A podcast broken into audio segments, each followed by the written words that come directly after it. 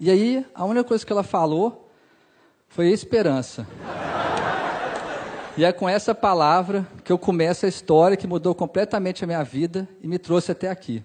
Era junho de 2013, minha namorada terminou comigo um pouco antes dos namorados. Eu saí do carro dela igual um zumbi. E a única coisa que vinha na minha cabeça era a voz dela dizendo: Eu amo você. Cheguei em casa, contei para o meu pai, falei: Pai, por que, que ela terminou comigo? Tem amor aqui dentro. Eu sei que tem amor dentro dela. E meu pai falou: Meu filho, quando alguém entra na sua vida e depois de um tempo vai embora, pode ser qualquer coisa, menos amor. Construa uma nova história. Eu falei, pai, mas como é que começa isso? Ele falou: não se preocupe, todo começo vem de um final. E aquilo bagunçou a minha cabeça, porque eu comecei a lembrar que todos os meus amores começaram porque um terminou, eu só entrei no emprego porque a faculdade terminou, e aquilo deu um loop infinito. E quando eu estava começando a ficar bem, uma semana depois, meu pai foi diagnosticado com uma doença rara e degenerativa, queria matar em 90 dias. Na hora que a gente recebeu o diagnóstico, aí minha mãe começamos a chorar, xingar tudo, gritar, e meu pai na nossa frente, parado, normal, sereno. E eu comecei a xingar meu pai. Eu falei, pai, por que você não está chorando? Por que você não está chorando? E ele falou, olha para mim, meu filho. E a única coisa que eu pensava é, como é que eu vou olhar para a pessoa que eu mais amo no mundo, sabendo que ela vai morrer? E eu não consegui olhar. E meu pai me segurou, falou: Olha para mim. E aí eu olhei, e ele falou: Se você soubesse que hoje era o último dia da sua vida, você ia passar de chorando. E aí eu e minha mãe ficamos parados. E eu falei: Pai, você, não pode morrer. E ele falou: Meu filho, todo mundo vai morrer. E eu falei: Pai, mas todo mundo vai morrer. E a gente, o que, que a gente vai fazer? Ele só respondeu: Viver. E foi isso que a gente foi fazer. A gente foi viver. Voltamos a fazer coisas simples, como almoçar juntos, ir ao cinema e jantar junto. Até que a doença começou a tentar impedir meu pai de viver e tirou a capacidade dele de falar. Eu comprei um iPad, entreguei para ele e ele começou a escrever. Tinha uma pergunta para mim e para minha mãe. Eu peguei o iPad e comecei a escrever. Entreguei para minha mãe e a minha mãe começou a escrever. E meu pai começou a chorar porque ele percebeu que a gente ia viver aquilo com ele. Se ele não falava, a gente não falava, a gente não ia abandonar ele. Aquelas conversas viraram lições de vida, porque eram conversas sobre o amor, sobre os inúmeros foras que eu tomava e continuo tomando, e sobre o amor que ele tinha com a minha mãe. Eu peguei aquelas conversas que viraram textos e publiquei num blog, e viralizou na internet. Milhões de pessoas liam os textos. Várias editoras do país me procuraram para publicar um livro. Eu nem sabia que meu pai escrevia e que o sonho dele era publicar um livro. Cheguei em casa correndo, falei, pai, nós vamos publicar um livro. E aí ele começou a chorar, tremer e engasgou. Eu corri e chamei minha mãe, mãe, papai está passando mal. minha mãe veio correndo. E aí eu peguei o iPad, entreguei para ele, e ele escreveu, será que vai dar tempo? E aí eu saí correndo, desesperado, para a editora, e falei, eu não quero dinheiro, eu não quero nada. Eu só quero que o livro Saiu o mais rápido possível, meu pai poder ver isso. E eles falaram: Você tem todos os textos? Eu falei: Tenho. Então me manda agora. Eu voltei para casa correndo. Falei: Pai, nós temos que mandar os textos agora. Você quer alguma coisa? E ele falou: Quero que o último texto seja o meu. Eu falei: Tá bom, qual que é o texto? Ele falou: Eu acabei de escrever, mas você precisa me prometer uma coisa. Eu falei: O que, que foi? Você só pode ler depois que eu morrer. Eu falei, pai, como assim, pai? E eu falei para ele, tá bom, pai, então você tem que me prometer uma coisa. E ele escreveu o quê? Você não pode morrer. E aí, eu e meu pai cumprimos a promessa. A gente lançou o nosso livro, Faça Amor, Não Faça Jogo. Mais de 400 pessoas no lançamento, eu, meu pai, minha mãe, minha sobrinha. O livro virou best-seller no país. Só que aí a doença tentou impedir meu pai de viver. E colocou, tirou a capacidade dele de andar. E colocou ele na cadeira de rodas. E agora a gente tinha rodas. O que, que a gente ia fazer?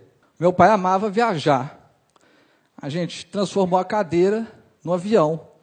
E todo dia, pela manhã, a gente descia para a nossa pista de decolagem, fazia um plano de voo. E eu separei um dia para vocês.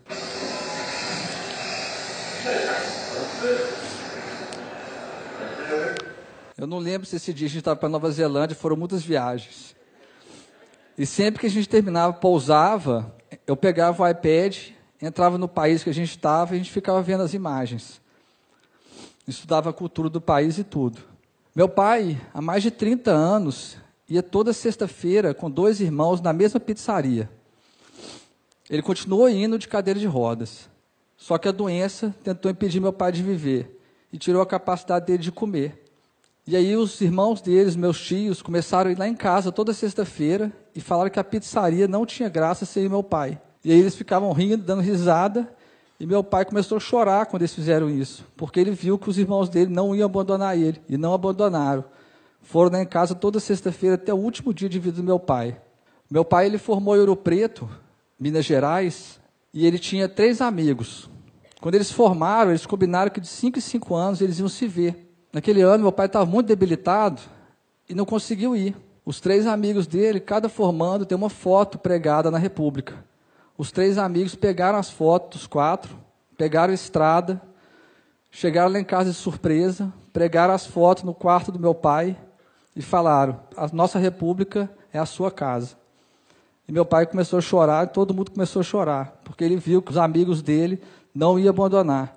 E não abandonaram, trocaram cinco e cinco anos para um e um mês eles iam lá e faziam a, nova festa da República. No dia 2 de julho de 2015, os meus pais completavam 46 anos de casado. Todo aniversário de casamento, os meus pais faziam isso aqui, ó. Eles dançavam. Naquele ano, meu pai não conseguia ficar em pé. E aí a minha mãe falou: busca cadeira de rodas. Eu falei, por quê, mãe? O que você vai fazer? E ela respondeu, eu vou fazer o que seu pai faria por mim. Eu busquei a cadeira de rodas e quando eu voltei para o quarto, a minha mãe estava abraçada com meu pai na cama. Eu cheguei perto para ajudar e ela falou, não precisa. E ela começou a tirar meu pai da cama, fazendo maior força, e meu pai não tinha força, não sei de onde que ele tirou, foi a última força que eu vi ele fazendo na vida, e a minha mãe conseguiu colocar ele na cadeira de rodas. Ela colocou uma música e ajoelhou ao lado dele e começou a fazer a cadeira girar. E os dois começaram a dançar. Meu pai chorava e ria ao mesmo tempo. E foi a cena mais bonita que eu já vi na minha vida inteira. Quando acabou a dança, meu pai, eu entreguei o iPad para meu pai e ele escreveu: Eu tenho um último sonho. E eu perguntei: Qual que é, pai? Ele escreveu: Eu quero ver o mar pela última vez. Eu falei, então a gente vai.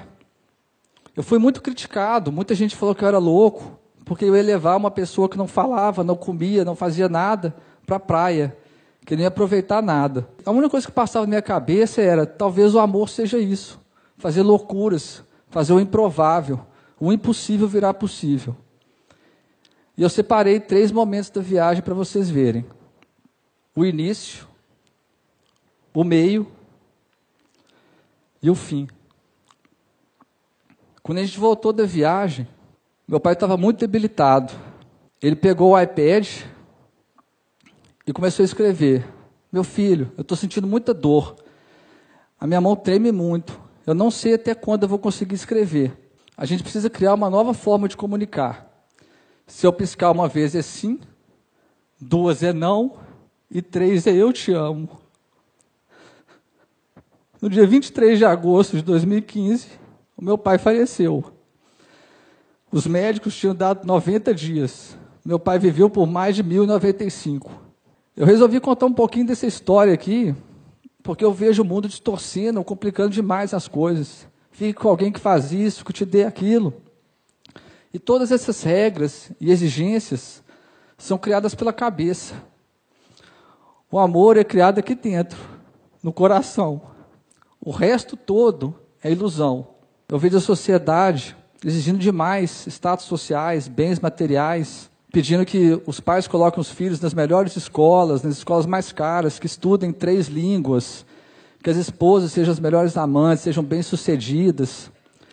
E eu queria dizer para todos vocês que tudo isso não significa nada. A única coisa que pessoa, o bem mais valioso que vocês têm, podem dar para alguém que você ama, é o seu tempo.